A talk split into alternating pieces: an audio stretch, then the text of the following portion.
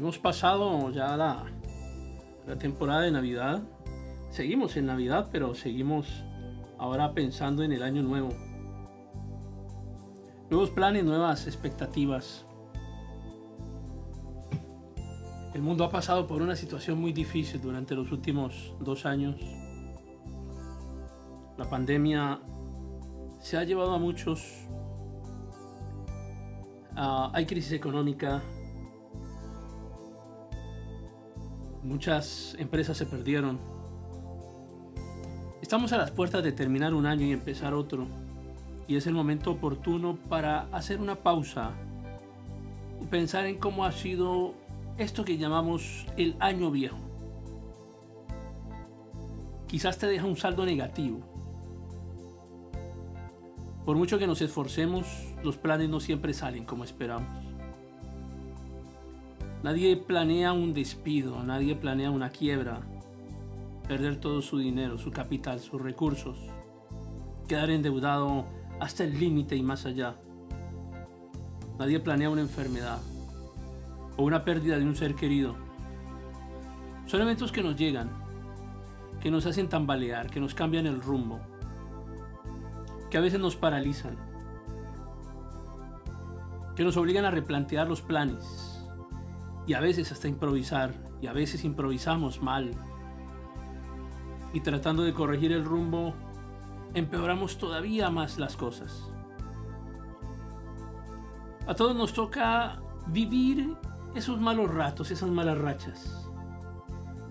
Empresarios, futbolistas, artistas, médicos, servidores públicos, educadores, profesionales, no profesionales, negociantes, comerciantes todos, todas, todos pasamos por estas situaciones. En la Biblia también encontramos historias de grandes hombres de Dios que pasaron por sus temporadas. Y eso nos ilustra que aún estando cerca de Dios, vivimos esas dificultades.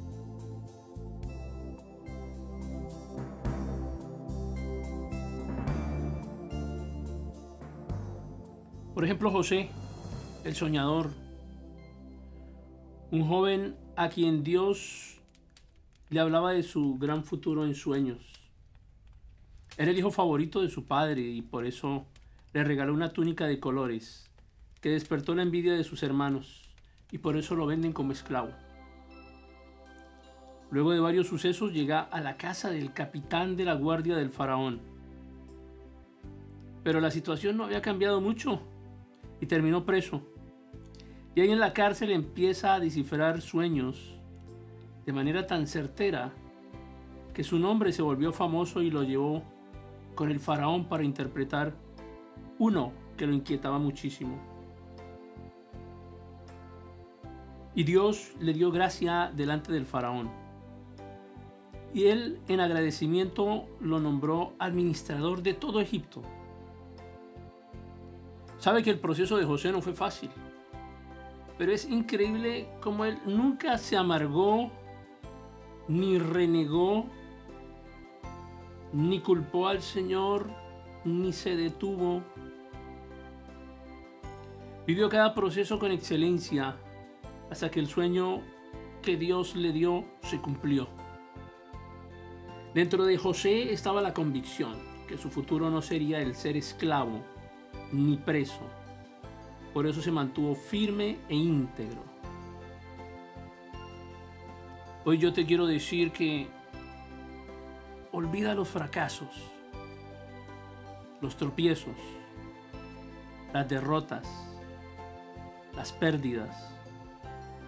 Esas situaciones no definen tu futuro.